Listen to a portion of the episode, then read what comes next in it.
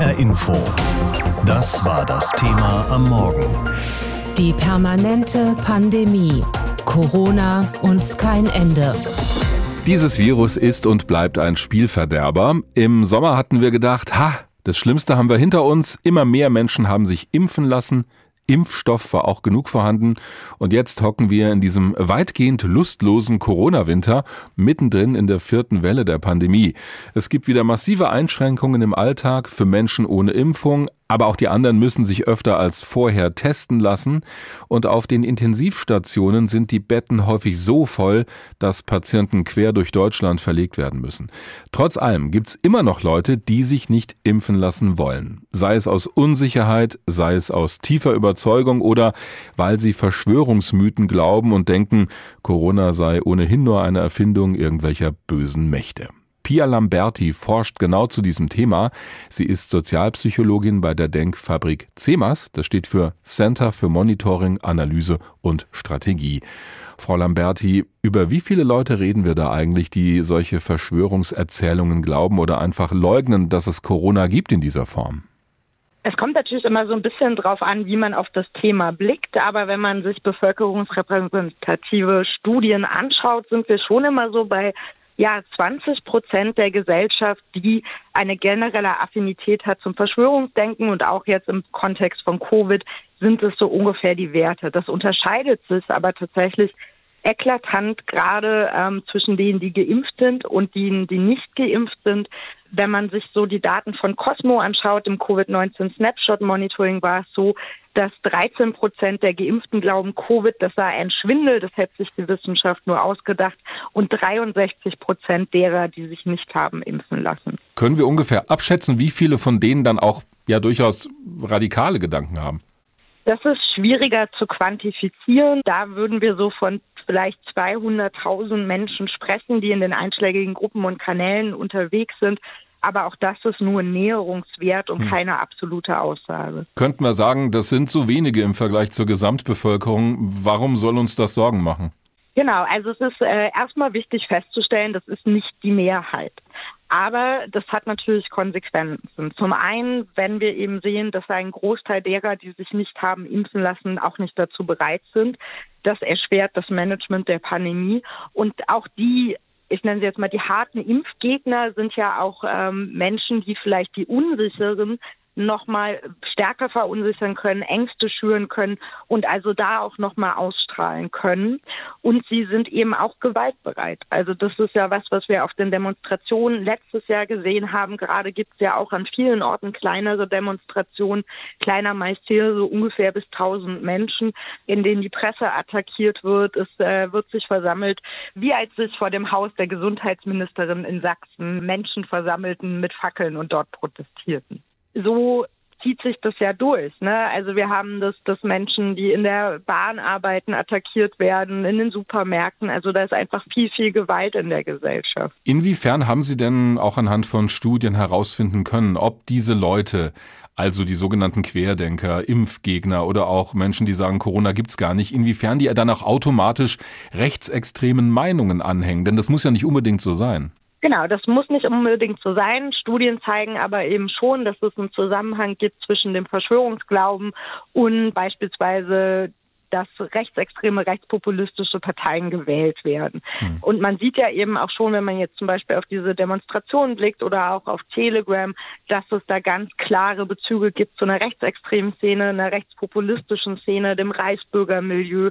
Das heißt also nicht jeder, der auf Verschwör Verschwörungen glaubt oder eben auf diesen Demonstrationen ist, ist automatisch rechtsextrem. Es fehlt aber die Abgrenzung und es gibt schon eine Offenheit zu diesen Positionen. Dann schauen wir mal auf das Thema Impfen. Das ist ja das wichtigste Stichwort zur Bekämpfung der Pandemie. Wer sind die Menschen, die sich nicht impfen lassen wollen, nach wie vor, die auch dagegen protestieren? Ich würde noch mal vielleicht differenzieren zwischen wer demonstriert da und wer lässt sich nicht impfen. Ja, stimmt. Und äh, zwar äh, überschneidende Gruppen, aber ja natürlich nicht die gleichen. Mhm. Ich habe schon gesagt, Menschen, die sich nicht impfen lassen, glauben eher an Verschwörungen. Das ist was, was man eben so sehen kann. Und ansonsten gibt es sicherlich auch da demografische Faktoren, die da noch mal reinspielen. Man findet beispielsweise eine stärkere Impfablehnung im Osten als im Westen. Das war vor der Pandemie übrigens nicht so das finde ich auch immer noch mal wichtig, dass man sich das klar macht, dass diese stärkere Impfablehnung in Osten Deutschlands äh, mit der Pandemie gewachsen ist, dass das auch aus meiner Sicht viel mit einer populistischen Stimmungsmache zu tun haben. Ansonsten, soweit ich informiert bin, da sind andere aber bessere Experten als ich, ist es jetzt nicht so, dass gerade die, äh, die irgendwie weniger gebildet sind, beispielsweise sich nicht impfen lassen, da finden sich keine Zusammenhänge. Sind es eigentlich Menschen, die mit einer Impfkampagne der Bundesregierung überhaupt noch erreicht werden können? Man hätte da mehr machen können mhm. zu einem früheren Zeitpunkt. Ne? Also beispielsweise es einfacher zu machen, an einen Impftermin zu kommen. Das ist ja nach wie vor nicht immer eine ganz leichte Geschichte.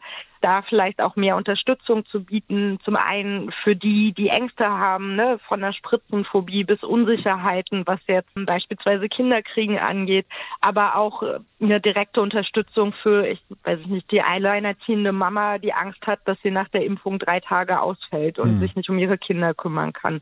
Jetzt ist es halt relativ spät, es ist relativ dringend zu handeln. Da ist die Frage, hat man noch die Zeit, ähm, jetzt wirklich quasi um jede Person noch zu kämpfen oder nicht? Man kann das versuchen. Man sollte das auch versuchen. Da sind ja eigentlich die Aussagen von Expertinnen auch relativ eindeutig, die sagen, mit einer Impfpflicht alleine ist es nicht getan. Es mhm. braucht auch hier begleitende Kampagnen. Es muss weiter aufgeklärt werden. Und das ist, glaube ich, was, was man sich hier schon einfach merken muss. Es ist ist nicht nur die Entscheidung für eine Impfpflicht. Das reicht alleine nicht aus. Also das wollte ich gerade fragen. Sie plädieren schon dafür, dass wir diese Menschen nicht einfach links liegen lassen sollten. Also dass wir weiter versuchen sollten, die in irgendeiner Form zu erreichen. Es kommt immer ein bisschen drauf an. Also jemand, der wirklich schon sagt, Covid, das existiert nicht, das ist Teil einer Verschwörung, da wird es schwierig. Wenn mhm. jemand schon die Erkrankung als Verschwörung wahrnimmt, wie, wie soll man da noch den Sinn von einer Impfung erklären? Aber gerade die, die Zögerlichen, die, die Unsicheren, da denke ich, da kann man noch was erreichen. Man muss auch das Umfeld stärken. Auch da gibt es ja Studien, dass ähm, eigentlich das, was stärker ist als eben diese Verschwörungsnarrative, ist ein Umfeld, das einen unterstützt. Und da würde ich dann schon ansetzen wollen. Am besten wäre es doch, wir könnten das Coronavirus auf den Mond schießen und zwar ohne Rückflugticket, wäre allerdings etwas unfair dem Mond gegenüber. Und überhaupt, in der Zwischenzeit wäre hier auf der Erde schon die keine Ahnung wie vielte Corona-Variante unterwegs. Also müssen wir uns was anderes einfallen lassen und das ist im Moment schwierig. Auch bei uns in Hessen sind die Inzidenzen in den vergangenen Wochen deutlich gestiegen. Alleine im Odenwaldkreis liegt der Wert bei rund 570 Trotzdem läuft der Alltag halbwegs normal weiter, weil viele Leute halt schon geimpft sind. Ganz anders sieht das aber in den Laboren aus, die die vielen Corona-PCR-Tests auswerten. Da ist der Alltag längst ein anderer geworden. Die sind mehr als voll ausgelastet mit Arbeit. Das zeigt unsere Hessen-Reporterin Alina Leimbach am Beispiel des Labors Biosentia in Gießen. Barbara Pönsken hat gerade alle Hände voll zu tun. Mit ihrem Team wertet die Fachärztin für Labormedizin gerade Tag für Tag mehr als 2000 Corona-PCR-Tests aus. Die, die hier rot markiert sind, das sind die positiven.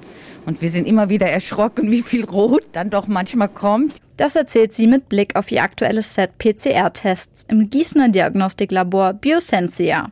Alleine in diesem Set ist jeder sechste Test positiv ausgefallen. Das heißt, die Person ist mit dem Coronavirus infiziert. Die vierte Corona-Welle, hier ist sie schon voll angekommen, schildert Geschäftsführer Tunay Aslan. Wir haben uns darauf eingestellt seit dem Beginn der Corona-Pandemie und erleben jetzt leider wieder einen äh, starken Anstieg und fahren auch unsere Kapazitäten entsprechend gerade hoch dass wir auch wieder bis zu 3000 Proben pro Tag schaffen können. Gerade erst in der vergangenen Woche hat Aslan drei neue Mitarbeiter eingestellt, um das Pensum irgendwie noch zu packen. Die zu finden war aber gar nicht so einfach. Doch die Lage verlangt nach neuem Personal. Hessenweit bekommen wir Proben von Nordhessen bis aus dem südhessischen Bereich. Und wir machen hier mit den anderen Laboren in Hessen auch mit die meisten Untersuchungen. Schon jetzt sind in Hessen die Labore zu 63 Prozent ausgelastet. Das sagen Zahlen des ALMs, des Interessenverbands der akkreditierten medizinischen Labore. Bundesweit sieht es sogar noch schlechter aus. Der Großteil der Labore ist ausgelastet. Für die springt Biosensia aktuell ein. Wir unterstützen unsere Kollegen in anderen Bundesländern, die eine sehr hohe Krankenzahl hat oder auch Fallzahl hat. Und Das geht zurzeit und wir unterstützen damit auch unseren Laborverbund insgesamt. Aber fragt sich noch, wie lange, sagt Geschäftsführer Aslan. Denn sein Personal arbeitet seit Monaten am Anschlag. Es ist so, dass wir Personal natürlich jetzt wieder aufstocken müssen und unsere Mitarbeiter sehr stark halt auch äh, merken, dass die Zahlen hochgegangen sind und belastet sind. Auch Pönsken, die im Labor Tests auswertet, merkt die Anstrengung. Am Tag haben wir jetzt über 2000 Proben, 2300 Proben und es hört ja nicht auf. Es ist die Dauer, die einen dann auch sehr müde machen. Angesichts der schieren Masse an Proben wünscht sich Geschäftsführer Aslan, dass die PCR-Tests wieder nur anlassbezogen durchgeführt werden. So wie zu Beginn der Pandemie.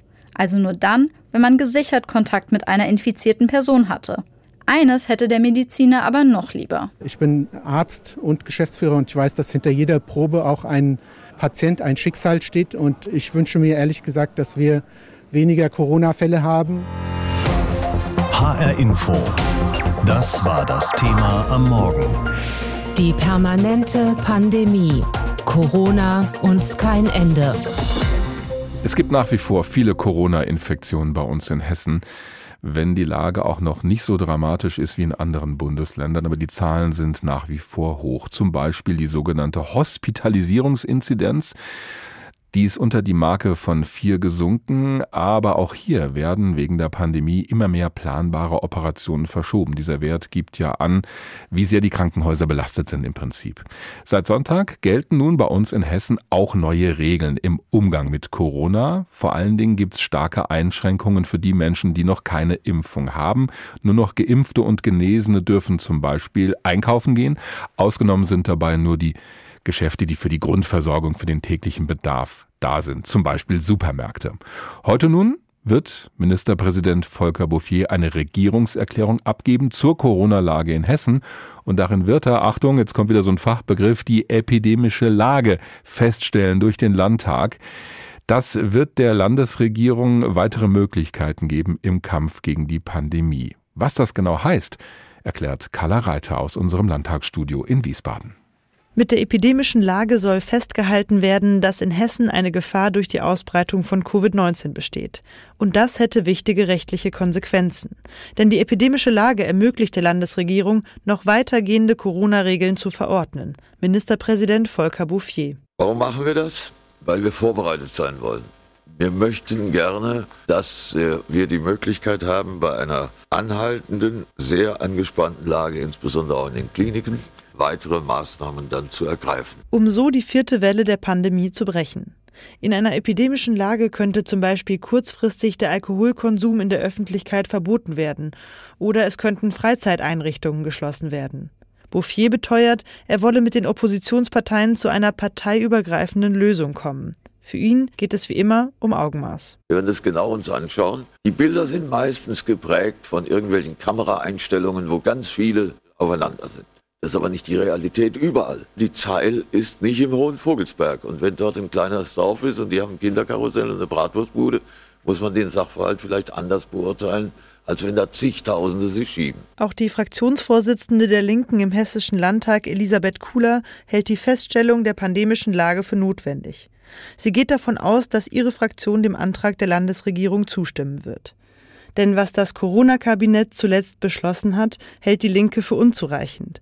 Sie fordert einen solidarischen Lockdown, auch für geimpfte Personen. Schulen und Kitas sollen in jedem Fall aber geöffnet bleiben. Da liegt sie mit der Landesregierung auf einer Wellenlänge. Ein möglicher Streitpunkt in der heutigen Landtagsdebatte könnte aber sein, inwiefern das Parlament künftig in der Corona-Politik mitbestimmen kann. Neben den Linken fordern auch SPD und FDP mehr parlamentarische Beteiligung. Denn mit dem Auslaufen der epidemischen Lage auf Bundesebene sollte dem Parlament eigentlich wieder mehr Macht in der Corona-Politik zurückgegeben werden, sagt der FDP-Fraktionsvorsitzende René Rock. Natürlich will die neue Bundesregierung und die neue Mehrheit, dass die Landesparlamente einbezogen werden. Sie will einen anderen Weg gehen als die alte Regierung.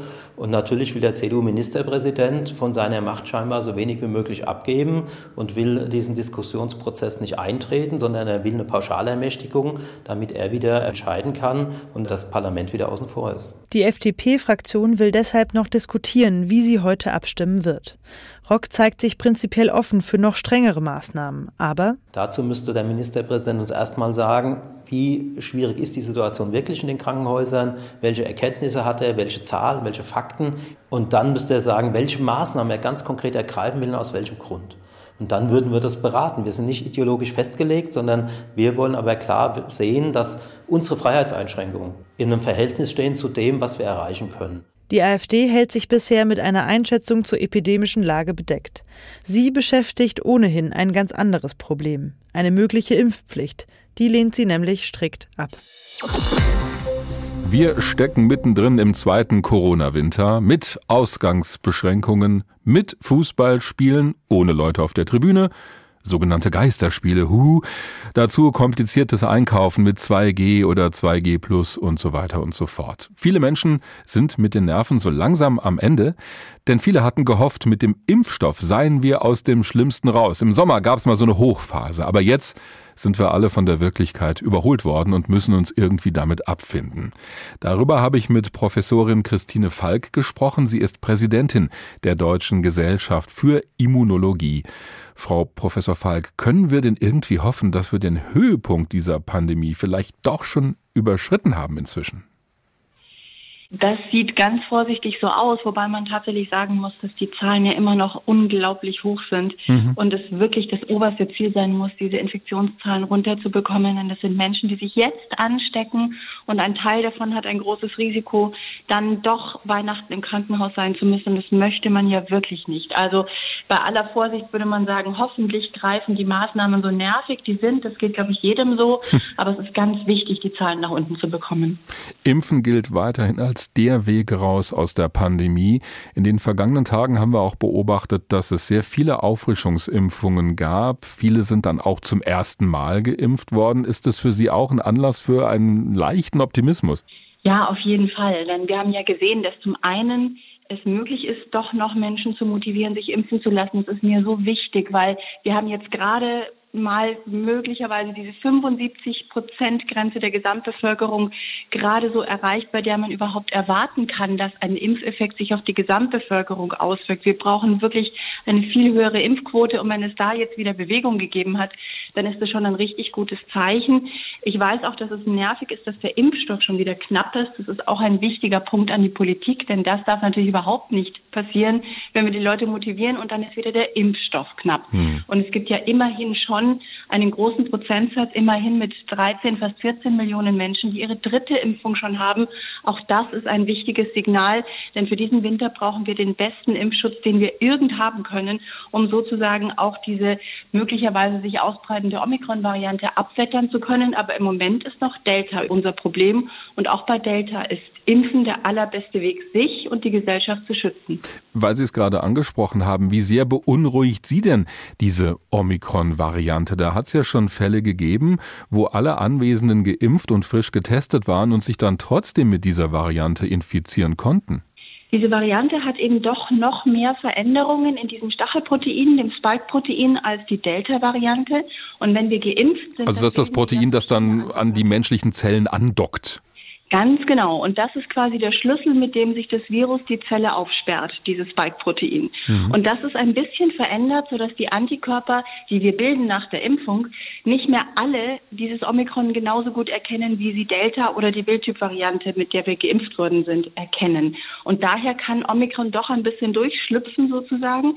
Die wichtige Info ist aber, dass die Geimpften haben ja dann danach immer noch zwei Abwehrlinien, nämlich Antikörper, die quasi zwar an der falschen Stelle binden, aber trotzdem das Spike erkennen und diese T-Zellen, die virusinfizierte Zellen erkennen und dann ausschalten können.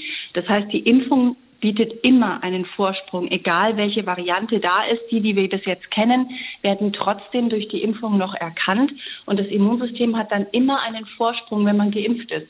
Mhm. Ohne Impfung fehlt dieser Vorsprung und dann muss man hinterher versuchen, das Virus einzufangen. Also ist auch da die Impfung ein, immer eine gute Idee, trotz der Mutanten und trotz der Möglichkeit, dass sie vielleicht doch Menschen noch infizieren, obwohl die Leute geimpft sind. Ja, und manch einer mag ja auf die Idee kommen, ach, wenn jetzt diese neue Variante da ist und die Impfstoffe erst angepasst werden müssen, dann warte ich doch mit dieser Booster, also mit der Auffrischungsimpfung. Das wäre aber verkehrt, wenn ich Sie richtig verstehe.